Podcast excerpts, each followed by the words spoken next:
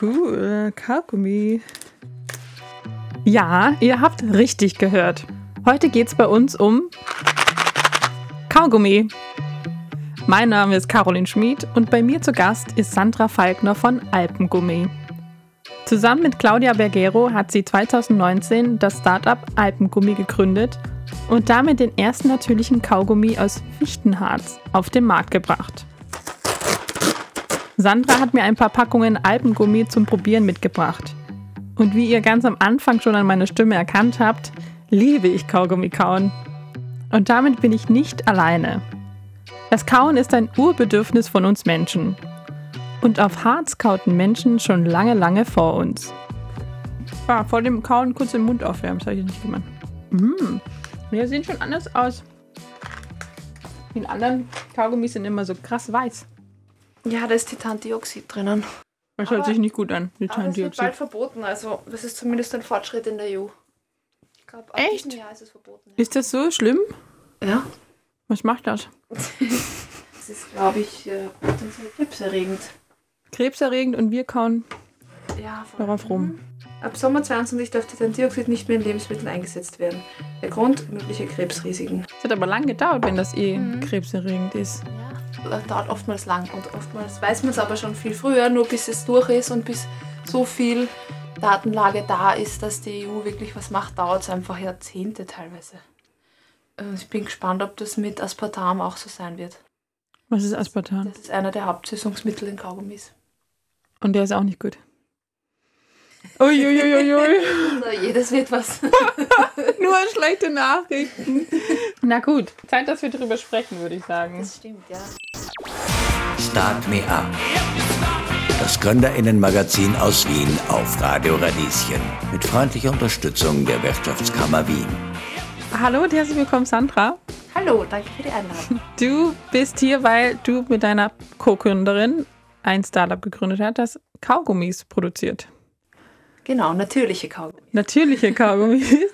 So, wie bist du oder wie seid ihr auf die Idee gekommen, Kaugummis, natürliche Kaugummis zu produzieren? Also das war tatsächlich während einer Lehrveranstaltung auf der Uni. Also meine Kollegin und ich haben auf der BOKU studiert in Wien. Da hatten wir eine Lehrveranstaltung über Innovationen im Forstsektor. Also da ging es wirklich darum, einen Businessplan zu schreiben über ein Produkt aus dem Wald oder mit Rohstoffen aus dem Wald. Und so sind wir auf das österreichische Baumharz gestoßen und haben herausgefunden, dass eben dieses Kiefernharz aus Niederösterreich schon seit Jahrhunderten eigentlich verwendet wird für verschiedenste Produkte aber dass eben in den letzten Jahrzehnten dieser Rohstoff eher in Vergessenheit geraten ist und auch dieses Handwerk, was damit verbunden ist, eben die Pecherei, dass es eben nur mehr ein paar Leute gibt, die dieses Handwerk noch ausüben. Das ist auch der Grund, warum es 2011 zum UNESCO-Kulturerbe erklärt wurde der Region und es eben Initiativen gibt, es wieder zu beleben. Und wir möchten eben da unseren Beitrag leisten, indem wir eben Produkte entwickeln, die mit dem österreichischen Baumharz gemacht sind. Okay, also Baumharz, warum ist das schlimm, wenn man das nicht mehr verwendet?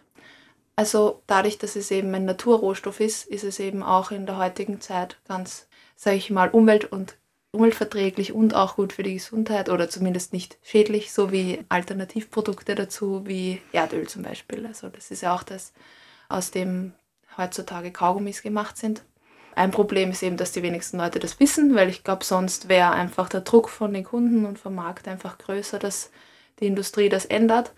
Auch weil es eben ein Kulturerbe ist. Also das hat viel mit heimischen Arbeitsplätzen zu tun, mit ganz viel ja, Kultur, was halt damit einhergeht, sei es die Lieder oder ähm, das Handwerk, wie man es ausübt. Also das ist ja seit Jahrhunderten eigentlich so gewachsen, dass das so vonstatten geht, dass es dem Baum nicht schadet. Weil wenn man es falsch macht, kann der Baum natürlich eingehen dabei, aber die Leute, die das ausüben, wissen genau, wie sie das machen, damit der Baum nicht verletzt wird oder zumindest so, dass der Baum nicht Ah, okay, also man kann das Harz entnehmen, ohne den Baum zu fällen, ohne... Ja, auf jeden Fall. Also das gibt sogar Bäume, die sind seit Jahrzehnten verwendet worden oder werden noch immer verwendet für die Harznutzung. Also da fängt man von unten nach oben an und macht jedes Jahr so eine circa 10 bis 20 Zentimeter Schicht weg von der Rinde installiert dann dort so einen Becher oder ein Gefäß, wo dann das Harz reinrinnt. Also man muss immer wieder diese Harzkanäle, die Poren öffnen. Da gibt es eben spezielle Werkzeuge, die eben auch von früher noch sind, weil heutzutage, und da sind wir wieder bei der Handwerkskunst, es eigentlich schwierig geworden ist, Schmiede zu finden, die wirklich Werkzeuge herstellen, die einerseits robust sind, aber andererseits auch lang scharf bleiben, weil wenn man da ins rohe Holz oder in die Rinde reinhackt, werden die Klingen oftmals sehr schnell stumpf. Da viele von den Werkzeugen, die wir heutzutage halt verwendet, kommen halt aus China oder aus Asien oder von Fabriken, wo einfach viel hergestellt wird in kurzer Zeit und die Qualität einfach nicht so gut ist. Also von dem her ist es auch eine Challenge für die Pecher, also das sind die Leute, die das Harz gewinnen, dass sie heutzutage überhaupt noch scharfe und qualitativ hochwertige Werkzeuge finden. Also die Pecherei ist das Handwerk, Harz aus einem Baum rauszubekommen. Mhm, genau. Wozu wird denn sonst noch Harz verwendet oder ist das, seid ihr die Einzigen? Also wir sind die Einzigen, die eigentlich Kaugummis draus machen. Mhm. Es gibt ähm, viele verschiedene Anwendungsbereiche, zum Beispiel in der Kosmetika wird es verwendet, ähm, für Pechsalben, also als Zugsalbe und Wundheilsalbe wird das angewandt. Dann kann man eben noch Seifen draus machen oder ganz äh, andere Richtung in der Industrie wird es verwendet für Farben oder Lacke also in dem Fall auch Naturfarben. Und ansonsten gab es früher noch viel mehr Anwendungsbereiche, die heutzutage, einfach weil es diese Handwerksberufe gar nicht mehr gibt, eigentlich verschwunden sind, wie zum Beispiel Wagner, also die Wegen gemacht haben, oder mhm. Bottichbinder. Also da wurde das Harz auch zum Abdichten verwendet. Und das Spannende ist, dass früher auch die Schiffe abgedichtet wurden mit Harz und dass zum Beispiel die Schifffahrt eben ohne das Harz gar nicht möglich gewesen wäre. Oder die Entdeckung Amerikas. Oh, wow. Wie habt ihr denn die Pecher gefunden, die für euch das Harz? Also das war wirklich eigentlich Zufall, beziehungsweise durch unsere Internetrecherche sind wir da selber auch drauf gestoßen. Also ich, wir haben ja in Wien studiert, eben eine Stunde entfernt eigentlich vom Pechwald oder vom Wiener Neustädter Föhrenwald und haben selber nichts drüber gewusst, weil wir einfach nie Bezugspunkte hatten. Aber die im Triesting- und Pistingtal wohnen, die kennen das schon noch vor allem eben durch die Spaziergänge im Wald. Da sieht man eben, wenn die Bäume angeharzt wurden früher, da ist die Rinde etwas verändert. Also eben der Teil, wo die Rinde entfernt wurde, da ist die Rinde eben schon weg. Und seitlich wächst der Baum dann zu. Und das ja, schaut einfach besonders aus mhm. und das kennen die Leute in der Region. Genau, aber darüber hinaus ist es halt, ja, wie gesagt, in Vergessenheit geraten. Also war euer Plan eigentlich gar nicht, ein Startup zu gründen? Nein, überhaupt nicht. Das ist uns so zugefallen, beziehungsweise durch die Recherchen und dann die Businessplanerstellung hat das einfach so viel Sinn gemacht, dass wir gesagt haben, ja, warum probieren wir es nicht aus? Also wir waren beide am Ende unseres Studiums und hatten vorher schon, also ich habe in einem Startup gearbeitet davor und die Kollegin hatte auch in der Uni in der Richtung schon viel gemacht gehabt. Also wir hatten schon ein bisschen Vorwissen und unser Netzwerk und haben dann eben beschlossen, das in Realität umzusetzen. Wie sah die Gründung grob genau aus? Als ihr wusstet, okay, wir wollen die Pecher unterstützen, Forstwirtschaft und aus dem Harz machen wir Kaugummi. und dann? Also ist ja wirklich ein weiter Weg natürlich bis zum Endprodukt dann.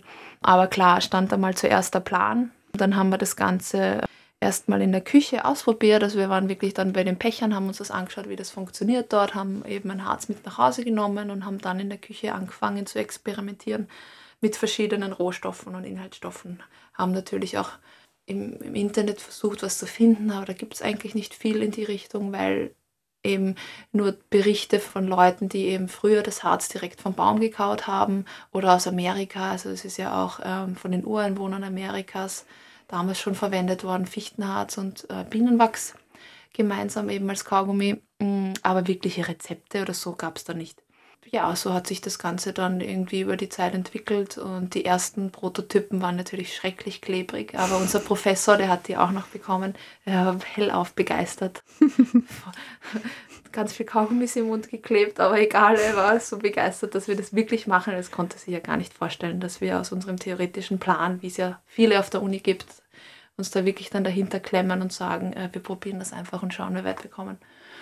War ein weiter Weg, aber so nach einem halben Jahr, Jahr Produktentwicklung hat uns dann zwei Minuten, zwei Millionen gebeten, doch da mitzumachen. Woraufhin wir gesagt haben, wir, haben noch nicht mal ein fertiges Produkt. es macht eigentlich dann keinen Sinn, schon in diese Startup-Show zu gehen, oder? Und sie meinten so, nein, die investieren noch in ganz äh, junge Unternehmen und Early Stage und wie auch immer. Und dann waren wir wirklich bei der Show und haben eigentlich ein fertiges Produkt gefaked. Also das war in der Show in der, zur Aufnahmezeit noch nicht fertig. Mhm. Und die Investoren waren aber ganz lieb. Die haben natürlich da mitgespielt. und wir hatten damals auch das Rewe Startup Ticket bekommen. Eben die Möglichkeit, ohne Listungsgeld oder Gebühren eben bei Rewe Österreich verkaufen zu können. Dann hatten wir natürlich einen Druck, das Produkt wirklich fertig zu entwickeln da Verpackungen zu finden, weil es eben nur Mockups, also so äh, Prototypen gab davor, eine Produktion aufzusetzen. Also das war dann doch auch noch einmal schwierig, da einen Lohnhersteller zu finden anfangs. Und das war wirklich für die erste Rewe-Lieferung hatten wir die Kaugummis auch noch händisch hergestellt. In der Küche im siebten Bezirk waren wir eingemietet. Also die haben noch ganz anders ausgesehen von der Form her. Also eine später hatten wir dann auch einen kleinen Familienbetrieb im zehnten Bezirk in Wien gefunden, der jetzt eben unsere Kaugummis herstellt. Also neben seinen Produkten wie Schnaps und Eiscrememassen macht er jetzt auch Kaugummis. ganz spannend, aber ganz toll. Also da sind wir eh jedes Mal dankbar, dass da die Geschäftsführung so innovativ und offen war, auch Startups zu unterstützen und eben von unserer Idee angetan war und das irgendwie mm, als sinnvoll erachtet hat, weil eben es nicht alltäglich ist, dass ein Betrieb außerhalb der eigenen Geschäftstätigkeiten noch andere Leute einmieten lässt, beziehungsweise Lohn produziert für Produkte, mit denen sie eigentlich sonst nichts am Hut haben. Du sagst, die ersten Kaugummis habt ihr noch selber hergestellt. Es ist ja ein Lebensmittel. Mhm. Was für Kontrollen muss man denn da alles haben? Also in unserem Fall war es ja schon etwas Besonderes, weil es bisher noch kein Lebensmittel gab, was Harz beinhaltet hat, was man halt isst, genau, oder halt isst und dann wieder ausspuckt. Und da haben wir eben Studien in Auftrag gegeben an der Uni, aber auch in Zusammenarbeit mit der Lebensmittelbehörde, also mit der AGES, dass das dann als sicher eingestuft wird. Aber dadurch, dass Harze ja schon seit Jahrtausenden eigentlich weltweit gekaut werden und auch eine Tradition in, in Europa haben, konnten wir halt so zeigen, dass es unter die Traditional Foods Directive fällt, also nicht unter diese neuartige Lebensmittel. Und da macht man dann so eine Art, das heißt Verkehrssicherheitsprüfung da gibt es eben verschiedene Institute, die das machen, so Zertifizierungsstellen. Also das war mal das Erste, dass man für das, das Produkt selbst eine Verkehrssicherheitsprüfung hat. Und dann muss man die Verpackung prüfen lassen, dass das von den Angaben her alles stimmt. Und dann kann man eigentlich in die Produktion gehen. In unserem Fall waren wir eben in einer Produktionsküche eingemietet, die auch Lebensmittel verkauft hat, beziehungsweise so Catering und so gemacht hat. Also da war alles korrekt. Also du kannst natürlich nicht in deiner eigenen Küche oder in irgendeinem Hinterhof einfach sowas zusammenmischen. Es muss natürlich ein Ort sein, der auch zertifiziert ist. Der wird immer wieder Lebensmittelkontrollen untersucht. Okay, also und in euren Alpengummis ist Harz? Und was noch? Was kommt noch rein? Also Baumharz und Bienenwachs, das ist, sind die Hauptbestandteile von der Kaumasse. Dann Birkenzucker, auch Xylit genannt. Das ist eben ein Zucker, der ist gut für die Zähne. Und das war uns halt ganz wichtig, dass wir da keine Zucker, die zahnschädlich sind, reingeben, wie zum Beispiel Rübenzucker oder Agavendicksaft oder sonstige andere zahnschädliche Zucker. Also das sind die Hauptinhaltsstoffe und dann gibt es natürlich noch für die Aromatisierung Aromen. Da greifen wir auf natürliche Aromen zurück. Und ansonsten ist noch äh, Feuchthaltemittel drinnen wie Glycerin. Und auch da schauen wir eben, dass das natürlichen Ursprungs ist und möglichst regional produziert wird. Und genau, Lecithin ist noch dabei, das ist ein Emulgator, der macht, dass eben flüssige und ölige Phase zusammenbleiben. Gumiravicum ist noch drinnen, das ist auch ein Harz. Das ist das Einzige, was nicht aus Europa kommt. Das ist wirklich von der Konsistenz einfach wichtig. Also wir haben eh viel rumprobiert, ob wir es auch ohne den Inhaltsstoff schaffen. Ich meine, es ist prozentmäßig jetzt nicht viel, aber es macht im Endeffekt dann schon noch einmal was aus. Das ist das Kauerlebnis. Ja. Wir haben vorhin schon ein bisschen drüber gesprochen. Es gibt ja ganz viele Kaugummis schon. Gibt es vielleicht noch einen anderen Grund, außer die Pecherei zu unterstützen, dass ihr gedacht habt, hm, Kaugummis könnte man irgendwie auch generell neu denken? Mhm. Also es gibt natürlich viele Aspekte, die uns zu dieser Startup-Gründung motiviert haben.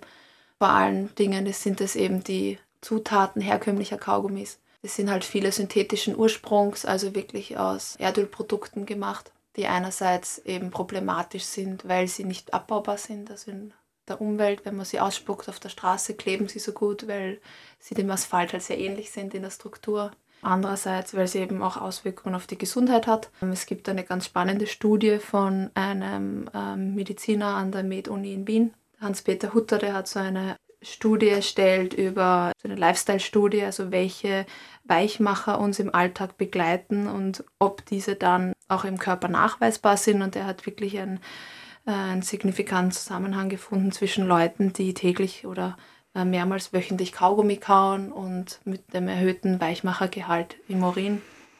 Wo genau das dann herkommt, ob das von der Verpackung kommt, weil Kaugummis ja oft in Plastik und Aluminium gepackt werden, oder ob es wirklich tatsächlich von der Kaumasse selbst kommt, konnte man in dem Fall nicht nachweisen, aber es ist theoretisch egal. Also die Leute, die viel Kaugummi kauen, haben einfach Weichmacher im Körper, die nachweislich schädlich sind.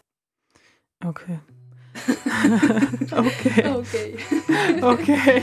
Hm, gut zu wissen. Wie finanziert ihr euch oder wie habt ihr euch am Anfang denn finanziert? Also wir hatten tatsächlich Glück, dass wir ähm, so viel Unterstützung von Förderungen, von Förderstellen bekommen haben. Von der Wirtschaftsagentur, vom FFG, vom AWS. Also das hat uns auch in der ersten Phase die Produktentwicklung finanziert. Und äh, ansonsten die typischen 3F Friends, Fools and Family.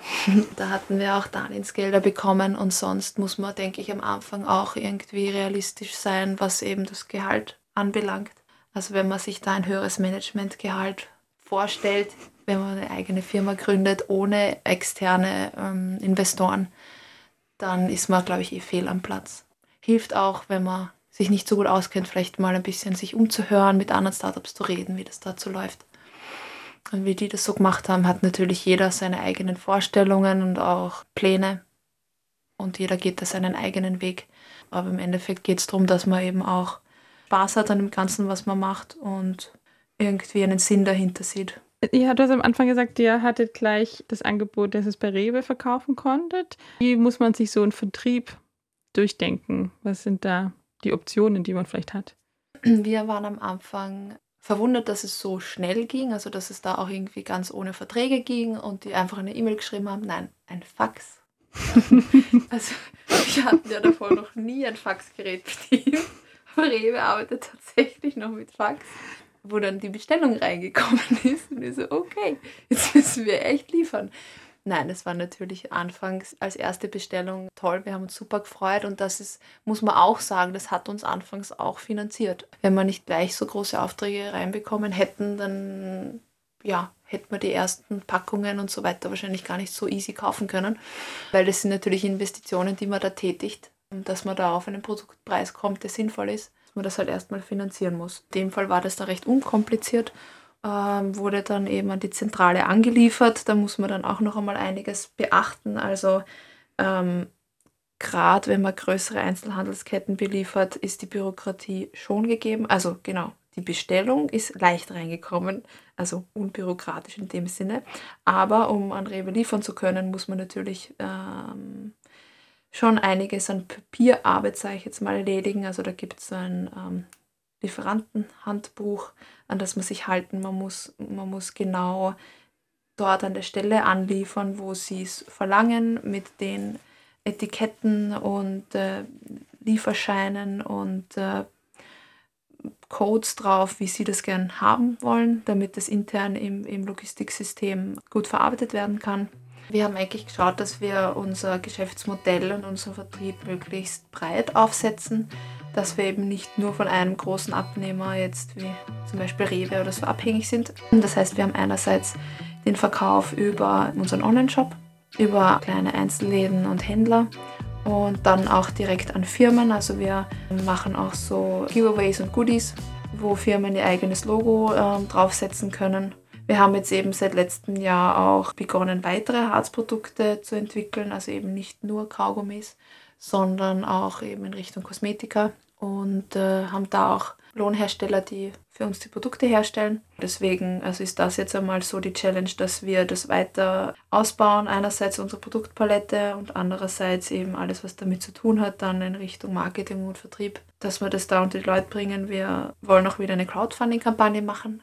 Einfach schauen, dass man die ganzen Geschäftsfelder einfach noch einmal vergrößert das Händlernetzwerk vergrößert, auch mehr. Also wir verkaufen hauptsächlich in Deutschland und Österreich, dass man vielleicht auch so Richtung Schweiz denkt. Also wir haben da auch einige Anfragen schon bekommen und einfach bisher aufgrund der Regularien auch immer uns gewährt, irgendwie ähm, in die Schweiz zu verkaufen.